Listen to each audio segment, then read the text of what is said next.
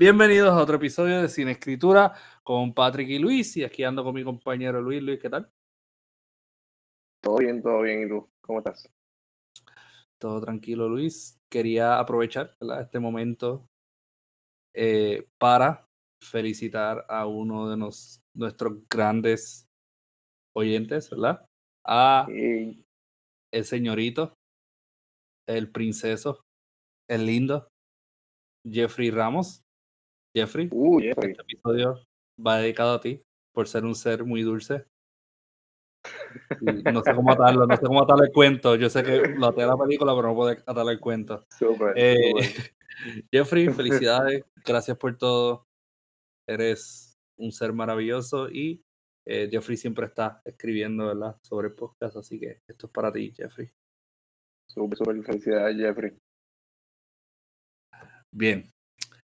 Luis, hoy decidimos, cambiar, hoy decidimos intercambiar, ¿verdad? Como que hoy, hoy se supone que yo te preguntara lo del cine, pero Luis, ¿qué tenemos en el área de la literatura? En el área de la literatura tenemos un cuento de Jorge Luis Borges, Juan Muraña, contenido en su libro de cuentos El informe de Brody de 1970 que tenemos en el área del cine. Pues hablando de seres muy dulces, tenemos a Candyman, eh, 1992, dirigido por Bernard Rose. Y vamos a hablar un poquito sobre la pseudo secuela. Eh, de, eh, dirigida por Niada Costa y es del 2021. Y con vamos, Patrick se refiere a que él va a hablar de ella a que vamos a preguntar algunas cositas. Patrick y yo vamos a hablar de ella. Exacto, exacto. Bien, Luis. Eh, Suma. No sé si recuerdas muy bien, ¿verdad? O ya creo que llegaste a ver, ¿verdad? Candyman 1992 por Bernard Rose, también escrita por Clive Barker. Sí, eh, ahí conectamos con la semana pasada. Lo discutimos la semana pasada en un episodio donde hablamos sobre Hellraiser y Talpa por eh, Juan Rulfo. Juan Rulfo. El bello. Así que eh, yo, he, yo he leído el cuento de Clive Barker. Eh, a mí me encanta el, el, cuento. De verdad que hubo un tiempo que, que me dio esta fiebre y, y, de leer este tipo de cuentos que, que son no sé, tan mitológico que hasta cierto punto, aparte a veces se siente como un creepypasta, ¿verdad? Y, y no lo estoy diciendo en el sentido de, de que la, la, escritura está escrita como Internet del 2007, sino que la no, pero, la pero te entiendo, en cierta forma son como esas eh, leyendas urbanas que son, sí. son lo, los ancestros o los padres de, de los creepypastas hasta cierto punto. Exacto. Y, uh -huh. y la película eh, me gusta porque es es buena transmitiendo este sentido surreal que uno siente al leer el cuento. Sí. Uno siente un miedo, como que cuando uno lee el cuento, uno se recuerda cuando el, en la oscuridad como que espantaba a uno eh, uh -huh. cuando niño, ¿verdad? ¿Espantaba o, en pasado? ¿Ya, ¿Ya tú superaste esa etapa? ¿Espantaba en pasado? Eh, no sé. Wow. Pues tú, tú, eres bien, tú eres bien valiente porque yo todavía Gracias a veces miro para atrás cuando está todo apagado y como que empieza a caminar más rápido. Tú duermes con Nightlight, ¿verdad? Yo creo que tú duermes con Nightlight. Eh, elefante eh, con sí. la trompita como que al lado sí, tuyo. Yo, yo, duermo con Nightlight, pero es por el nene. Eso es lo que yo oh. le digo a Yanina, que es por el nene. Eso es lo que yo le digo es por el nene. Yo, yo claro. tengo Nightlight por el gato. Es que me da miedo pisarlo por la noche. Ah, Así bueno, que sí, sí, es sí. por el gato, claramente. Yo no, yo, ahora que tú dices, ahora que estamos hablando de esto de Nightlight y de la, y de la, la oscuridad, ¿tú te acuerdas de, de pequeño el, el, el furor este que causó esta película? Cuando, digo, debo suponer que no fue la primera, porque la primera es de qué año, el 92, ¿verdad? Sí, yo era espermatozoide todavía en ese año. Yo, yo nací en el 92, así que tuvo que haber Papi sido una de las secuelas. Exacto. Mami, mami Tomás todavía no me había cargado. Dormía sin preocupaciones todavía. Sí. Eh, y calientito. eh, entonces, debió haber sido una de las secuelas, pero yo recuerdo el furor que causó el asunto este de enciérrate en el baño y di Candyman cinco veces frente al espejo. ¿Tú recuerdas eso? Yo llegué a, sí, eso lo recuerdo, yo creo que fue para mi tipo fue la secuela y también ocurría con lo de Bloody Mary, que también, hicieron este tipo de películas como Urban Legend, hicieron la de Bloody Mary y todo eso.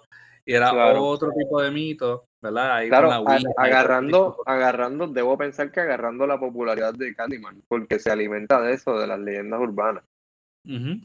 Sí, sí, y, y, Candyman es esta joya tan eh, extraña, porque es tan rara, porque mucha gente recuerda a Candyman y recuerda al hombre con el gancho y, la abeja y todo este, toda esta cosa, pero muchos yo siento que no recuerdan tanto eh, en esencia de qué se trataba la película.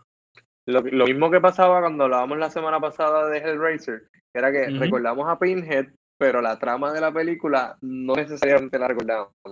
Entonces, tienes al personaje que se vuelve icónico y se vuelve hasta más grande que su película. Exacto, exactamente. Y, y de hecho, Tony Todd, ¿verdad? Eh, fue como que la figura de Candyman por muchos años.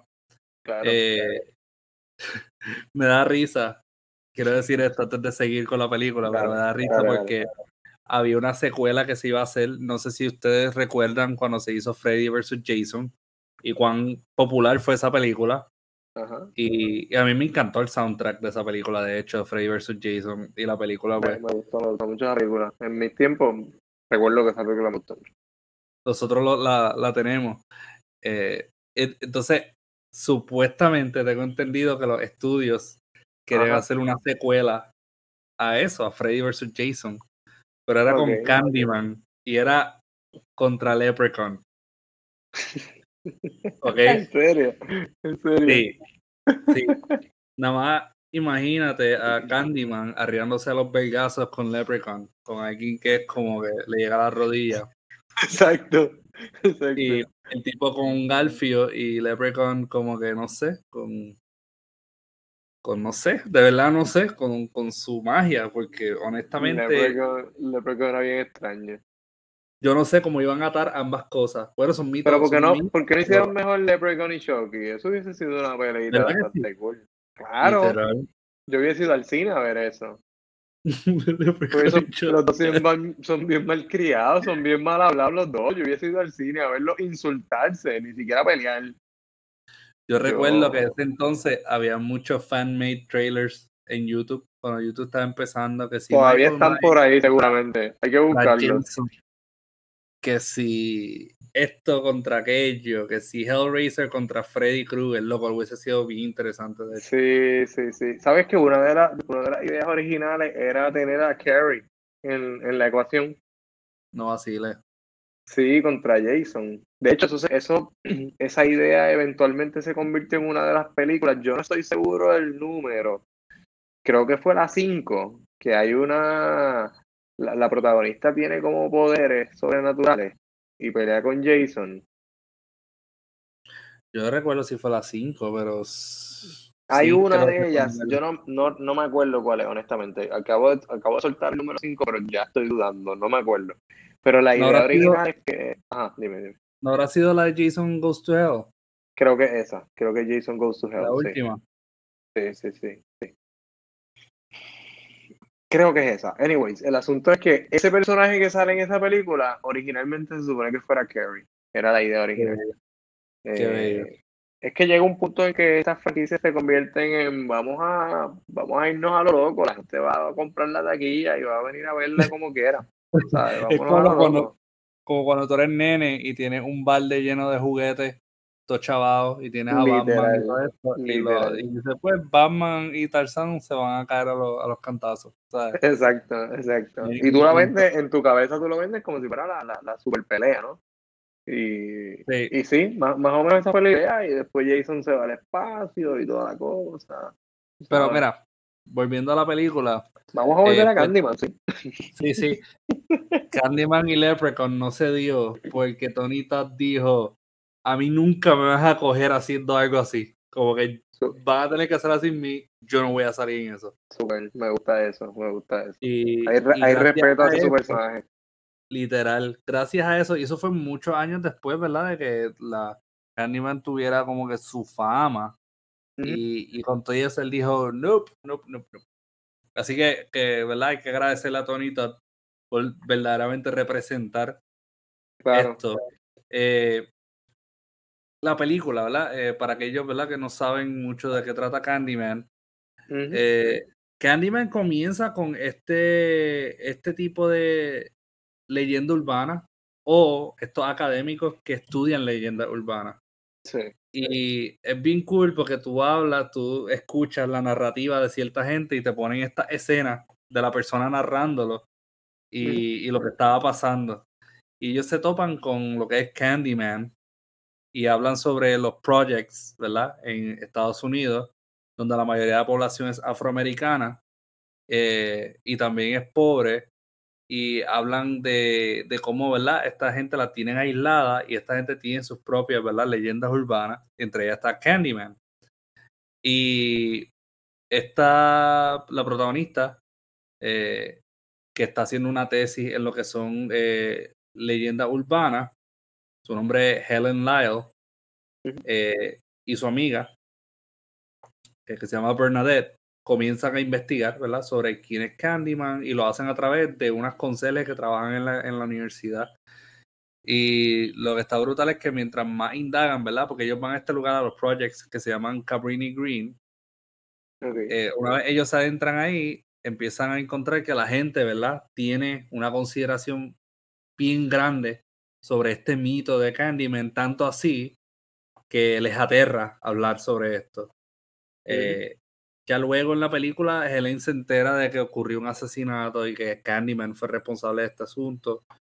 Eh, y ella sigue indagando sobre eso y, encuentra gente que sí conoció a esa persona y sí estuvo, ¿verdad? Fue como eh, presenció los gritos y todo eso. Eh, lo cual es irónico porque muchas veces cuando ella entrevistaba a alguien, ella decía, ah, es verdad, eh, la persona decía, ah, es verdad, a mi amigo le pasó o al roommate de mi amigo le pasó. Eh, como, ¿verdad? Punto de, de, validez de que, ah, sí, esto tuvo que haber pasado de verdad. Eh, es como funcionan las leyendas urbanas o, lo, esa especie de mitología, que es como que conozco a alguien que dice que conoce a alguien que le pasó y le va dando validez al relato. Desafía esto de, de, de, ¿verdad? El espacio cibernético, porque esto todavía es como una versión moderna de lo que es la tradición oral. La tradición oral sigue. A todos nos gusta escuchar sobre fantasmas, sobre situaciones extrañas, UFOs, todo este tipo de cosas. Eh, y en Cabrini Green estaba sucediendo esto y Helen empieza a suspender ¿verdad? Su, su tela de juicio en cuanto si esto es real o no, hasta que la realidad de Candyman la encuentra. Entonces, el personaje de Candyman de Tony Todd no lo vemos hasta, yo diría como unos 40 minutos. Más sí, o menos, ha entrado la mitad de la película casi. Sí, es que uno lo ve a él. Eh, y es cuando uno, ¿verdad? Ya sabe sobre el pasado de Candyman, que era este artista eh, que eh, se encargaba de pintar portraits a esta familia rica, se enamora de esta mujer blanca la, ella queda embarazada y el papá de ella manda a matarlo. So, ellos le caen encima, eh, le cortan un brazo, le ponen un, un hook, ¿verdad? Y, y, lo llenan de abejas y deja que las abejas lo piquen hasta morir. Por eso él usa abejas, por eso tiene hooks, por eso toda esta fijación, ¿verdad? Sí, que eh, una representación de su muerte, él la usa entonces a su, a su favor, por decirlo de alguna forma, a su beneficio. Lo usaron para darle muerte él es como un mind hive porque en, por lo menos en la película original, la primera, uno ve como hay mucha gente que sigue esta leyenda. Tanto así que tienen líder, ¿verdad? Hay un líder de una ganga que, que lo imita, ¿verdad? Eh, mucha gente, los niños, le tienen un miedo increíble. eh, y pues, la protagonista eventualmente se, se infecta con esa, esa, esa imagen, ¿verdad? De lo que es Candyman y cuán real puede ser. Que de hecho, quería decirte, el título de la película en España es Candyman, el dominio de la mente. ¿Ok? Uh, uh, Candyman y, y, una novela que tú leerías en Walgreens. Literal. Sí, Son dos por uno, dos por uno. Suena a Candyman en versión autoayuda. La versión autoayuda, Candyman autoayuda, de Y la segunda parte se llama como Candyman supera tus miedos. Sí, Candyman el poder del metabolismo. Me encanta, me encanta vence, la, vence el diabetes algo así. Eh, a mí me gusta esto porque la mayoría de los asesinatos mm, técnicamente no lo hace Candyman, como que hablan mucho de gangas y cosas y, violencia en este lugar que es Cabrini Green. Podemos eh, hablar, podríamos decir que, que hay una noción de denuncia desde la primera, que yo sé que en la, en la nueva hay bastante denuncia y la película pues tiene el asunto del horror racial y todo esto, de, esta nueva ola que podemos trazar tal vez desde, que no es nueva, eh, pero podemos trazarla con fuerza en, el mainstream desde Get para acá. Sí. Candyman se une a esa lista. Tal vez Antebellum siendo un mal ejemplo del año pasado, una mala película que trató de unirse a esa lista. Pero Candyman creo que lo hace mejor pudiéramos decir que Candyman la primera ya tiene eso de, de, los comentarios sociales y eso.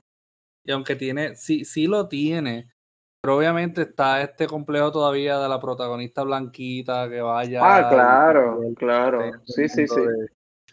Eh, pero que de hecho hay un personaje que ella conoce en la vieja que ata con la película nueva, que es esta, esta muchacha que vive en Cabrini Green y está tratando de criar a su bebé, que eventualmente Candyman se lo lleva. Eh, Candyman tiene un culto, ¿verdad? Tiene un montón de gente que lo sigue y mientras más gente lo sigue, más real es. Que es un concepto que se ve claramente establecido en la primera película. Eh, que lo podemos atar, ¿verdad? Al cuento que vamos a hablar, que es Juan Muraña.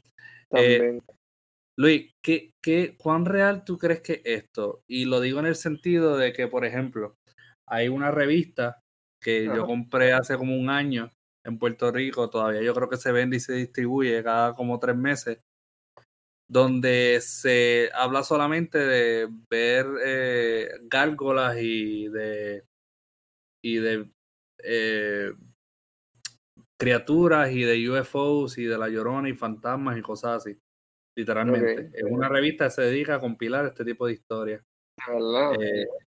que de hecho yo pienso que no se ven como antes. ¿Cuál fue tu experiencia cuando niño, cuando hablaban del chupacabra, cuando hablaban de la gárgola, versus ahora? Pues cuando, cuando niño, bien, bien parecida a lo que te dije de, de Candyman, que era como esa, esa conversación que tú sabías que ibas a tener con tus amiguitos, con tus hermanos, entre chamaquitos, a escondidas siempre. Y era como esa conversación emocionante porque representa la leyenda urbana, el mito, lo prohibido, ¿sabes? Tus papás no quieren escucharte hablando de esas cosas porque rápido te lo van a desmentir y van a, como quien dice, van a explotarte la bombita en la mano y tú, pues tú no quieres eso, tú quieres la, la ilusión un poco de que eso puede ser cierto. ¿Sabes? más que las gárgolas y eso, a mí Candyman me, siempre me ha llamado la atención y me recuerda en Puerto Rico a Toño Bicicleta, mano. Toño eh, Bicicleta. esa noción de que porque llegó un momento con Toño Bicicleta de que cualquier crimen que ocurría en cualquier parte de Puerto Rico lo había hecho Toño Bicicleta. Ah, que ayer lo vieron en la y hoy pasó algo similar en San Juan, eso fue Toño Bicicleta.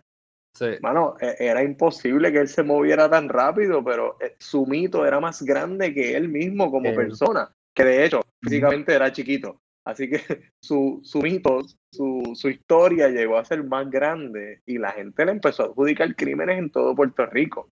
Sí, es verdad. Em, y, y Candy siempre me ha dado como esa, como esa vibra de, de que, wow, Toño Bicicleta, e, esa, esa mitología detrás de Toño, eh, como que se parece un poco a, eso de Candyman. Claro, sin el elemento sobrenatural, ¿verdad? Pero pues, un poco que hay un poco de eso en cada, cada cierto año en Puerto Rico, porque, por ejemplo, si hablamos de Correa Coto también. Ajá, también. La bestia. Hubo como que la bestia, porque le decían así. Eh, no la bestia como que, ah, el duro. Este, el duro.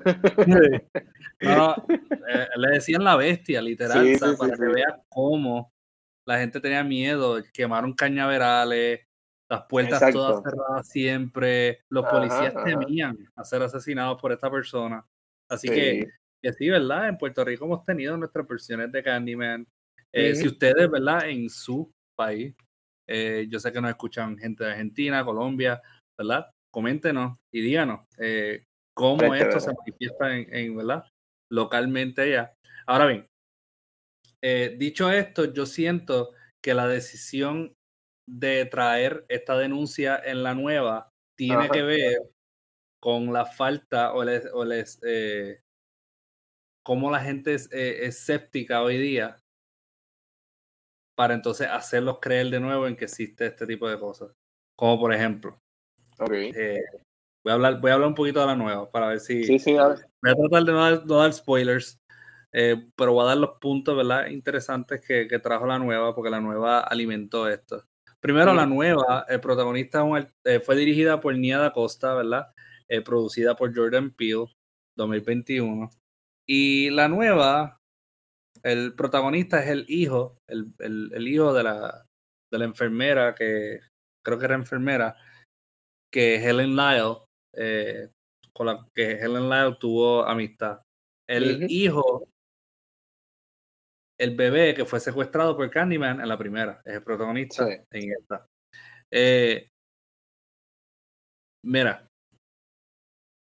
si la gente espera ver a Tony Todd en esta película como el Candyman, en toda la película no va a tener a Tony Todd. Tony Todd y sale en una imagen sorpresa, pero no todo el tiempo. El Candyman en esta película es otra persona. Y es otra historia trágica donde en los años 70 en Cabrini Green matan a esta persona injustamente, eh, que repartía dulce, le faltaba un brazo también. ¿Okay? Y obviamente era afroamericano y había esta historia de los policías blancos abusando de su poder. Eh, y ese es el eso es innovación. el hecho de que haya otro Candyman, eso es nuevo en la mitología. Eso es nuevo, exacto. O sea, así que no se enfoca en el personaje de Tony Todd. Eh, y e, esta historia de que él era hijo de un esclavo que pintaba y todo, esta, todo este tipo de, cosas, eso no, no, tú sabes, eso ya, ya no está, ¿verdad? Que el nombre de él era Daniel Robitaille o algo así. En esta, el Candyman es bien diferente. Eh, y no le quita el horror sorprendentemente, Luis. O sea, cuando yo la vi, yo pensaba, mi miedo era como que, ah, no es Tony no, no está esta voz profunda que, que te hace. No, no, está esta, esta figura callada, con balazos en la cara y con, con múltiples heridas, sonriendo. Y es, yo creo que hasta mil veces más perturbador en ciertos aspectos. Y la película se transforma en esta película de body horror honestamente. Eso es importante, di, eso, eso es importante. Sí, la película es una película de body horror, ¿ok, gente? Esta película se despega un poco de lo que es el mito abstracto y pone al protagonista a sufrirlo en carne y a lentamente transformarse por la picada de una abeja en lo que va a ser un Candyman. Porque el Candyman ya en esta película no es Roboteye, Candyman es un concepto, es un concepto de personas que fueron asesinadas de manera injusta por gente de poder. ¿Y qué sucede? Que en los Estados Unidos la mayoría de estos ejemplos son afroamericanos. Claro. Yo, estoy, yo, estoy un 80-90% seguro que esta idea es de Jordan Peele. Sí, yo estoy, yo estoy bastante seguro que esta idea es de Jordan Peele, aunque visualmente esta película trae muchas cosas nuevas a la mesa. Algunas son de Jordan Peele, pero la gran mayoría son de Nia da Costa y hace excelente trabajo con traer algo fresco y algo nuevo, ¿verdad? A la, escena mientras, ¿verdad? Se queda bien fiel al original. Ahora aquí, Candyman no es una persona, Candyman es un concepto. Pueden ser muchas personas. Sí, ahí eh, las posibilidades son infinitas para secuelas y spin-offs y pendejas. Alguien dice que Candyman is not a man, Candyman is the whole hive. Oh, y, y me gusta, me gustó ese concepto, aunque yo sé que ese concepto suena trillado, o mucha gente puede decir, eh, pues, ¿sabes? Como que sin Tony Todd, gente, escuche, aquí no se pierde la esencia. ¿sabes? Vean la película, no se pierde la esencia. La película, a pesar de que no tiene, ¿verdad? No tenía casi jump scares. Eh, la película tuvo un montón de momentos bien creepy y grotescos, literal. Grotesco, pero grotesco. Así que, y no es excesivo. O sea, es grotesco, grotesco excesivo, pero ¿sabes? se torna en parte de la película. O si algo es sangriento, va a ser súper sangriento. Si hay se justifica. Sí, se justifica bastante bien. Eh, atan, ¿verdad? atan lo que es el body horror, amplían el concepto. Y yo siento que la razón por la cual trajeron estas denuncias sobre el abuso policíaco es porque hoy día, ¿verdad? El social media, las redes sociales se llenan mucho de estas denuncias. So, para atar a esta generación a un concepto tan abstracto en, según la película, y un, un, concepto tan casi arcaico para esta generación, porque ya está como que removido por dos generaciones, esto de, la, de las leyendas urbanas, pues decidieron atarlo a denuncias para justificar ciertas cosas, ¿verdad? Y, y atar esta generación a lo que eran las leyendas urbanas y por qué comenzaron a existir esta tradición oral, que maybe esta tradición oral lo que hacía era como que traer estos ejemplos morales que ¿verdad? O, o traían miedo para que tú te portaras de cierta manera o tú aprendieras una lección, ¿verdad? O sea, si sea de autocontrol, así sea de, de lo que sea, ¿sabes? Eh, y, y, es una película muy buena, de verdad es una entrega muy buena. Eh, obviamente, gente, si usted espera como que cosas artsy fartsy, no esperen como que lo, lo, lo mayor en la. o sea, esto no va para Cannes ni nada. Pero una película sólida. Eh, y es bastante sólida considerando que secuelas o remakes de películas de horror reconocidas no suelen serlo. Suelen, suelen ser malitas. Así que yo siento que ya cuando termine la película, el tercer acto va a dividir a mucha gente. Pero, como te conté, a mí me encantó, me gustó mucho, ¿verdad? Ese tercer acto. Eh, mucha gente va a decir que se siente preachy, en realidad a mí no, no, me, no se sintió preachy. Eh, si lo vemos desde el punto de vista que una película es un slasher y va, a haber, va a haber violencia, va a haber un montón de cosas así, así que en realidad la película Hay que el contexto. Sí, y se mantiene dentro de este ensueño, de este sueño raro de lo que es la mitología, de cómo la gente lo percibe y cómo eso va moldeando, el miedo va moldeando tu mente y cómo existen estas profecías autorrealizables por culpa del miedo. Porque eh, esta película te presenta en ambas partes. Sí te presentan el abuso y te presentan también las reacciones violentas a causa de ese abuso. y no está diciendo una está bien ni la otra está bien. Como que no te está diciendo ninguna está bien. Eh, simplemente esto es lo que pasa. Y, y esa parte, ¿verdad? Esa parte me, me gustó bastante, hermano. De verdad, eh, la recomiendo. y recomiendo la vieja. La vieja de verdad es una joya. A mí me gusta mucho. Eh, y, la, y la musiquita. Eh, pero sí, eh, este concepto de cómo crece el personaje o, la, o este concepto de miedo, esta figura de miedo en la población es un tema que yo pienso que sí se ha perdido con el tiempo, pero Candyman sigue siendo bastante firme y yo puedo ponerle esta película a cualquier persona y hoy día esta persona va a decir, oye, como yo nunca vi como que esto, esto es como que súper chévere, súper bueno, se debe seguir viendo.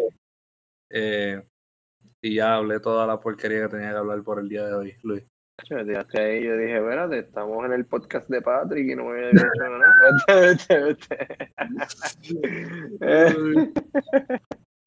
dale, dale, yo siempre hablo mucha, mucha de eso. Luis, no, pero te toca a ti, te toca a ti. Eh, pero antes de seguir, eh, si este es el primer episodio que usted escucha, vayan y vean nuestro catálogo. Hay muchísimos episodios. Eh, la semana pasada discutimos otro, la otra historia de Clive Barker, que fue Hellraiser, con el cuento Talpa por Juan Rulfo. Hablamos de Jordan Peele. Ah, fui, fui. Hablamos de Jordan Peele. nosotros hemos discutido Jordan Peele, Get Out, con una novela por Harry Kunstru titulada White Tears, otro episodio, ¿verdad? Eh, que puede disfrutar. Así que vayan y miren, ¿verdad? Tenemos muchos ejemplares de literatura y cine que en realidad empatan muy bien y nos pueden acompañar en nuestro experimento semanal todos los jueves de hacer un double feature, ¿verdad? Leerse un cuento o una obra literaria y verse una película.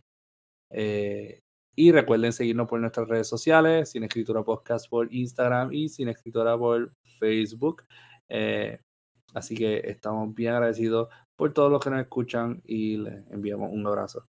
Ahora vamos al cuento.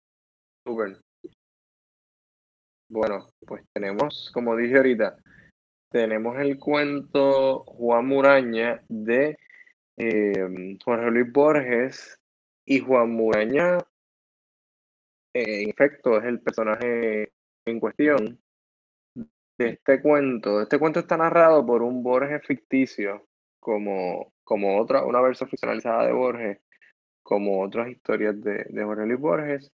Él está hablando con un, con un personaje que se llama Emilio Trapani. Emilio Trapani le cuenta, así casualmente, le dice, mira, yo tengo una historia interesante. Yo soy sobrino de Juan Muraña y yo creo que la historia de Juan Muraña te puede interesar. Hay algunos nombres eh, importantes en la historia de Juan Muraña. Está Florentina, que era la esposa de Juan Muraña, y un hombre de apellido Lucchesi, que era el dueño de la casa donde ellos vivían.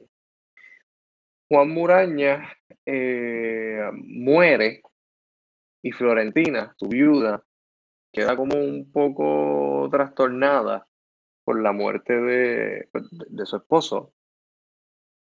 Y en algún momento ella no tiene el dinero para, para pagar la renta de la, de la casa, ¿no?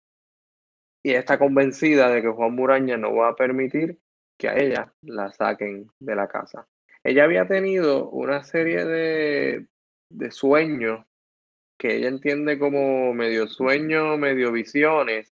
De hecho, en uno de los sueños, Juan Muraña no tiene una de sus manos y está, está sustituida por un... dicen textualmente que es un garfio.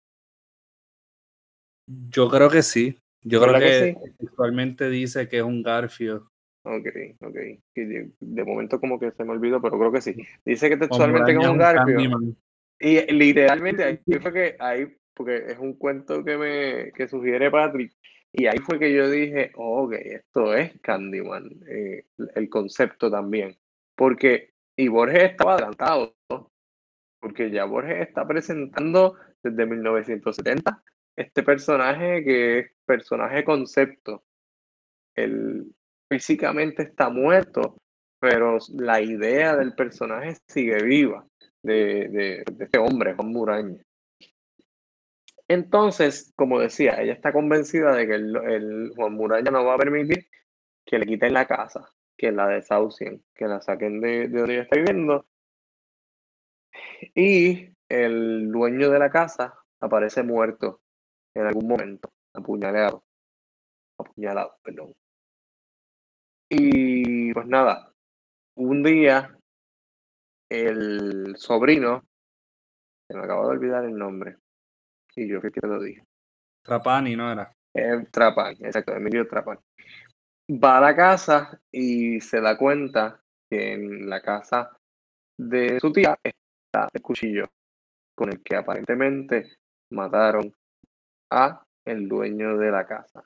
Y ahí es cuando él ata los cabos y dice, oh, espérate, quien mató y quien ha sido la asesina en todo momento no ha sido Juan Muraña, ha sido eh, Florentina. A pesar de que ella decía que él era el que lo estaba protegiendo, que él se aparecía, que él no estaba muerto, o que se estaba muerto pero se mantenía vivo.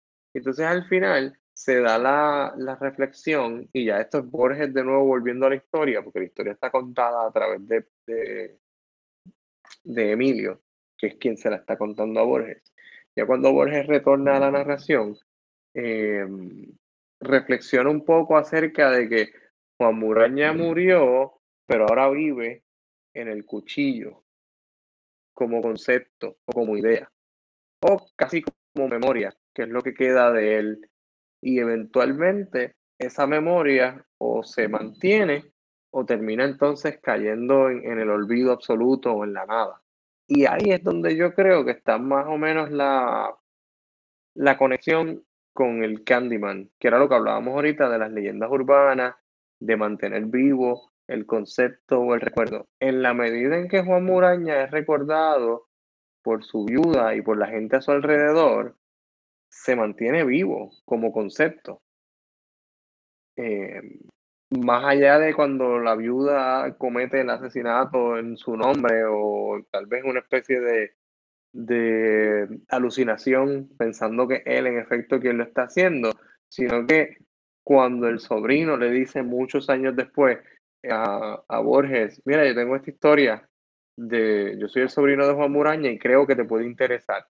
El hecho de contar la historia, de recontar la historia, hace que se mantenga vivo el, el personaje o el concepto de Juan Muraña. ¿Qué tú piensas de eso, Patrick? ¿Estás de acuerdo? Sí, estoy de acuerdo, Luis. Eh, primero, es muy un, un, comentario, ¿verdad? Muy, muy elaborado. Gracias, Luis. Eh, wow, gracias, gracias, Eh, no, no, pero en serio. Qué mamado te eh, escuchaste ahí, pero está bien. Eh, literal, literal. este, fue, este fue el primer libro que yo leí de Borges. Ajá ahí cuando, ¿verdad? Descubrí que, que Dios eh, un día dijo, ya yo no vuelvo a escribir, y ahí fue creado a Borges eh, para que hiciera, para que hiciera las vacaciones. Sí, para que hiciera su labor por él. Eh, pues el informe de Brody me, me está bien extraño porque es, si no es lo único, de las pocas obras que tiene Borges que son lineales y son eh, criollizadas y, ¿verdad? Eh, se atan a este tipo de, de, situaciones, ¿verdad? Que ocurren. Eh, Juan Muraña, la primera vez que yo lo leí, la parte que a mí, que lo voy a atar a lo que dijiste, a tu pregunta, la parte que, que, que a mí me, me, chocó mucho fue cuando la Florentina empezó a decir que, que Juan Muraña no permitirá que ese tipo de cosas pase. Sí, a, sí, a la vez que dijo eso, yo sentí que Juan Muraña podía estar en mi freaking ventana una noche, o Juan Muraña podía representa todo aquello que nos acecha en cualquier momento y nos parece peligroso. Juan Muraña puede ser lo que sea, cualquier tipo de depredador. Y cuando ella lo dijo, el poder, ¿verdad? Y el hecho de que ella lo creía, para mí era suficiente para yo creerlo. Eh, incluso para el protagonista creerlo, para entonces, como tú dices, contarlo más adelante, porque él tenía que tener cierto tipo de creencia al decirle como que, ah, yo soy sobrino de Juan Muraña, tú sabes. Sí, porque él lo, tira, él lo tira como ese tipo de comentarios que tú haces en una conversación casual porque te sientes orgulloso. Como que, ah, como yo no sabía. Exacto, exacto. Pues diría como que. Algo así. pues yo soy sobrino en, de mi caso. En mi caso, yo, lo que hago es que digo, ay, yo no sé si tú sabías, pero yo estudié la misma escuela de Bad Bunny. ¿Tú estudiaste la misma escuela de Bad Bunny? Sí. ¿Tú no sabías? Yo, ¿Tú sabías esto? No. ¿Tú llegaste a ver a por ahí? Claro. Cuando yo estaba, yo soy mayor que él por dos años. Cuando yo estaba en cuarto año, él entró, él entró a décimo. Así que yo conozco a Benito desde que era un chamaquito, mano, desde que era un pibe. Nos saludamos y todo. Ah, qué chévere, hermano. Ahora me siento como que estoy esto, esto, famoso, como que por tercer grado, ¿tú me entiendes? Por yo saludé la mano. Sí, sí, que saludaba a Bonnie, ¿tú me entiendes? Exacto. Y no, no me la he lavado desde entonces, mírala.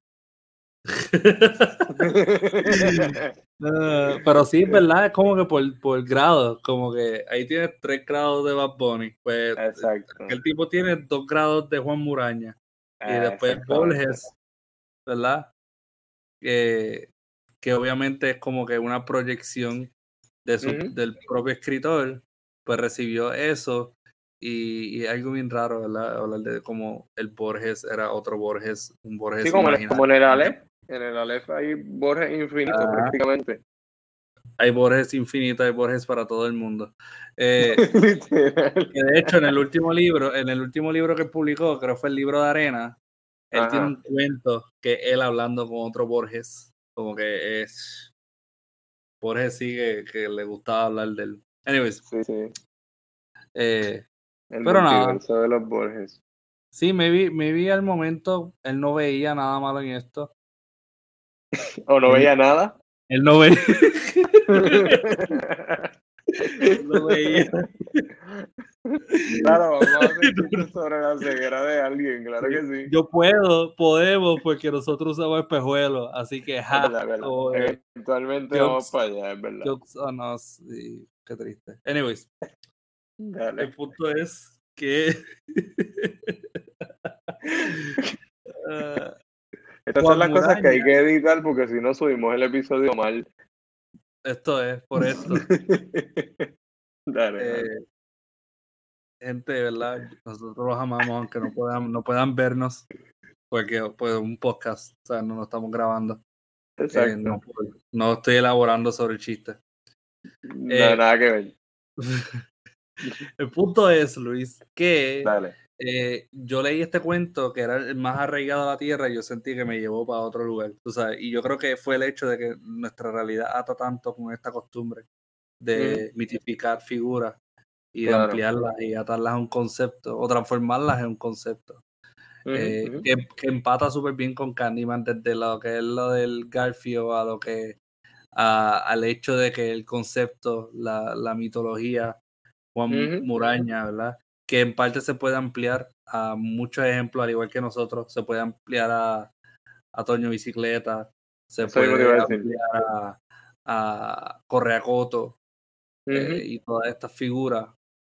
Y de verdad que a mí me encanta, me encanta hablar de todo este tipo de cosas, porque no sé, no sé, me recuerda cuando era nene, ¿tú me entiendes? Me recuerda cuando siempre decían como que, ah, sí, fulano jugó con una ouija y fue poseído por un demonio. Eso mismo te iba a decir. Estamos teniendo, ahora mismo estamos teniendo la conversación aquella que te dije, que uno Sí. tenía como en secreto ahí, bien callado, que no se enteren los adultos porque nos van a explotar la bombita diciéndonos que eso no existe, que es mentira. Oye, Luis, por, por Spice la, la situación un poquito, ¿tú llegaste a conocer a alguien que usó una ouija y un demonio le habló?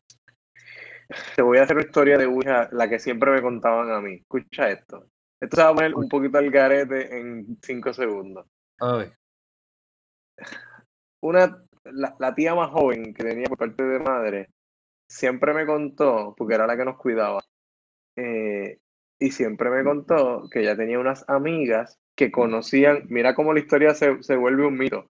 Tenía unas amigas que no eran esas amigas las que habían jugado, que conocían a estas muchachas que sí habían jugado eh, con, el, con la Ouija.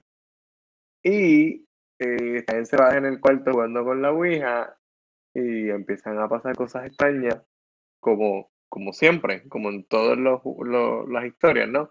Empiezan a escucharse ruidos, empiezan a moverse cosas, empiezan a apagarse luces y empiezan a escuchar unos biombos que se van como, como unas sirenas que se van como acercando, acercando, acercando, hasta que se dan cuenta que están frente a su casa.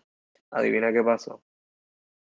Cuando abren las puertas del cuarto, la casa entera se había quemado, excepto el cuarto. bello, hermoso. Yo, Eso- y yo me, lo, lo, lo peor de todo es que yo me creía estas historias. Yo decía, pero ¿y por qué esto no sale en los periódicos? ¿Esto, esto es una historia grande? Nada, el fantasma era piromaníaco o algo así.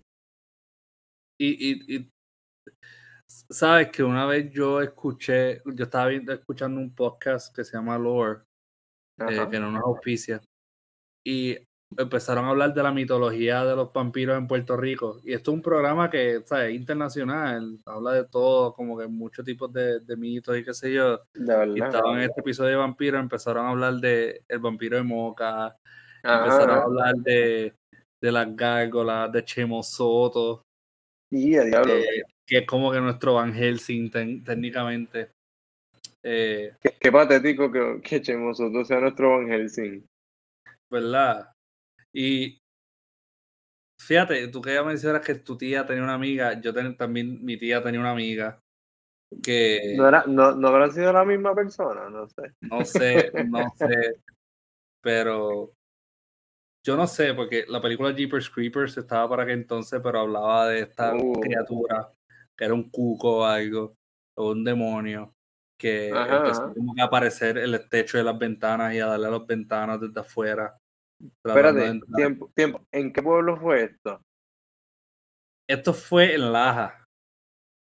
Pues, ¿sabes qué? ¿En, qué año más o menos? Esto fue para el 98, 97, por ahí. Ok, ok. Es que yo llegué, yo, llegué, yo llegué a escuchar historias, lo que pasa es que son más viejas que yo.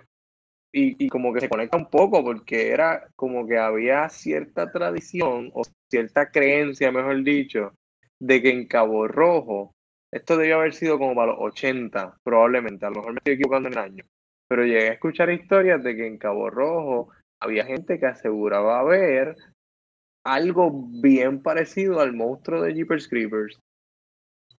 Que y hacía eso, y como que se tiraba, llegaba a los techos de las casas, arrancaba las ventanas. Te estoy diciendo lo que contaban los viejos de la familia cuando yo era chiquito. Y era tener literal, estamos teniendo ahora mismo esa, esa misma conversación de que, ah, no, que antes pasaban estas cosas. Brother, eso a mí me lo contaron en el noventa y pico, pero yo no sé si eso pasó antes, pero honestamente, cuando yo era nene, mami tenía casa en, en Guánica. Y tú sabes lo que había en Guánica.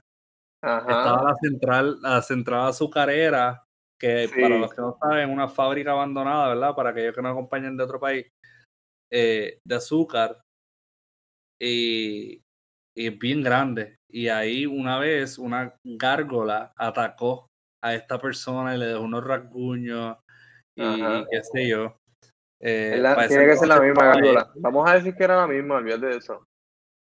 Yo no sé, mano. Honestamente, yo tuve un momento florentino una vez con un familiar y quiero contar esto rapidito.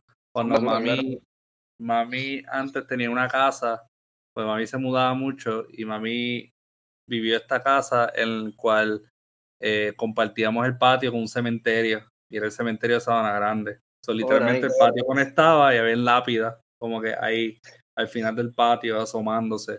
Y el cuarto, el único cuarto que asomaba para el cementerio era mío. Obviamente. Era, mi cuarto. Pues claro, por eso salía así. Ah. Y yo tuve esta visita de Estados Unidos y yo dije, pues, eh, pues decidimos cederle mi cuarto y, y yo me dormí en la sala. si yo te digo que esta persona nunca apagó la luz del cuarto, yo no lo haría tampoco. Caminaba sonámbula por la noche por la casa. A tanto así que yo me metí al cuarto de mi hermana y lo cerré con seguro. Y yo me fui a dormir con mi hermana. ¿Ok? Y al próximo día se disculpó en una y empezó a decir como que, ah, es que tus amigos de allá, como que tus vecinos de acá al lado no me dejan dormir. Y esta señora mm. se metió al cuarto y empezó a hablarme. Interesante. Sí.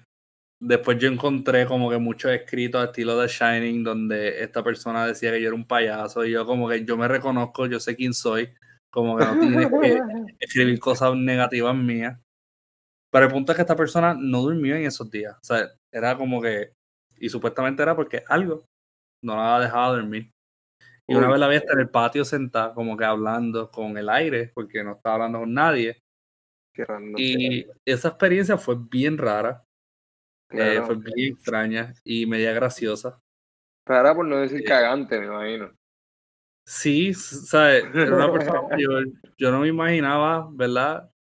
dándole una pata en la cara, pero si tenía que hacerlo.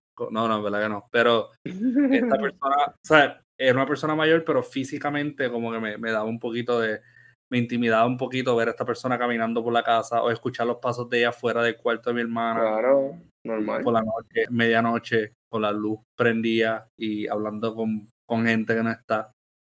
Eh, y bueno, yo te noto como serio, Luis, también. Te, te noto como. Estoy, estoy, esto es real, pero güey, esto es real, ¿sabes? Yo nunca en mis años, ¿verdad? En, esa casa nunca vi como que nada, ni tuve acompañantes ni nada. Y, y hubiese estado bienvenido, either way. En realidad, como que, o sea, los fantasmas no tienen que, estamos demonizando fantasmas, los fantasmas no son todos malos. Eh, no han visto Ghost Story. El punto es que que Luis, de verdad que eso, eso para mí fue temor del grande, porque esta persona pues tenía esta experiencia y vio cosas, y yo sentí, tú contándome lo de Florentina, como que me trajo ese recuerdo, y yo, antes si yo pasé por esto, y si esa persona me apuñalaba ah. diciendo que era el cuchillo de un Juan Muraña puertorriqueño, como que no. Porque ya decía, exacto, eso es lo que, lo que concluye el final, que Juan Muraña entonces vive en el cuchillo en la medida en que ella le adjudique eh, Su realidad. exacto, en que ella le adjudique, porque ella es la que le está dando vida a Juan Muraña. Por eso. Pues eso, eso fue como que. Exacto, eso fue parte de mi, mi trauma. Eh, al próximo día, ¿verdad? mi madre decidió y optó por encontrarle un lugar a donde quedarse a esta persona eh, en casa de otro familiar. Porque en realidad, como que las cosas que yo encontré en una libreta escrita de ella fueron como que diablo tipa, como que pudiste haber, no sé, como que hablado conmigo sobre esto. Yo no sé si eran los fantasmas, pero los fantasmas le hicieron escribir cosas como, como Jack Nicholson en The Shining. Eh, oh, wow. Sí, fue bien raro, ¿verdad? Fue bien raro. Fue una excelente forma de, de llegar al, al, cierre del podcast, me encanta. Al cierre del podcast, así como vemos, vemos todo esto. Así que, gente, mira, si usted nos escucha y usted no tuvo este tipo de experiencia, vamos a empezar desde ahora. Cuéntenos, ¿verdad? Si tienen una historia, ¿verdad? una, una leyenda urbana o usted ha experimentado algo que sea medio extraño, gente, comenten abajo, por favor. Eh, quiero verlo. Ana, ya sabes, Ana. Yo quiero ver que algo. Tiene, que tiene que tener un montón de historias, ¿verdad, Ana María? Ana María tiene que tener, tiene que tener obligado. Así que, nada, yo recomiendo full este double feature. No sé tú. Yo también, yo también, sí, yo también. 100%. 100%. Eh, fue fun. O sea, a mí me recordó, me trajo recuerdo. Así que, olvídate de eso, olvídate del resto. Después eh, preguntan que por qué a la gente en Puerto Rico le gustan tanto las películas de horror. Porque en Puerto Rico las historias de horror están en todas partes.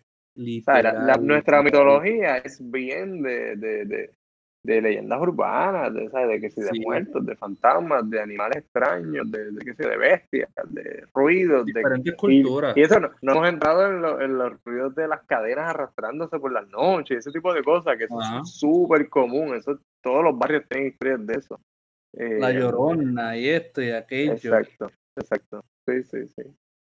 Super, hermano, de verdad que sí. Este Double Feature lo recomiendo ambas cosas.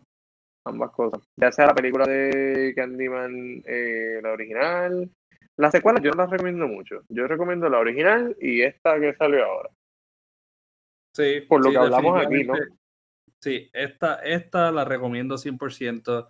La nueva, vayan el cine, véanla.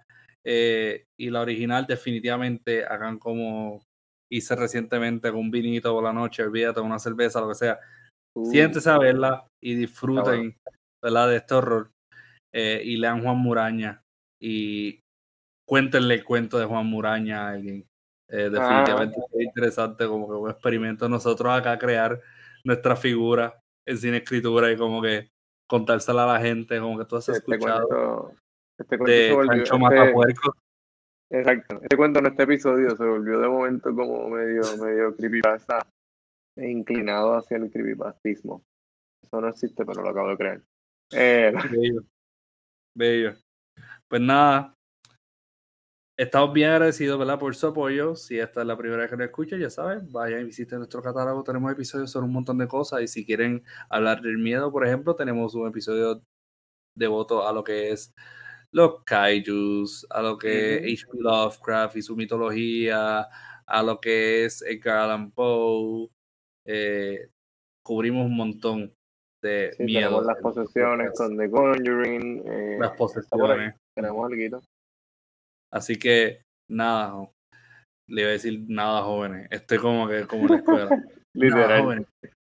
Eh, nada, jóvenes y gente ah. joven y por siempre joven. Eh, lo apreciamos un mundo, les enviamos un abrazo y nos vemos entonces en la próxima. Se cuidan, nos escuchamos en la próxima y suave por ahí con Toño Bicicleta y la Gálgora.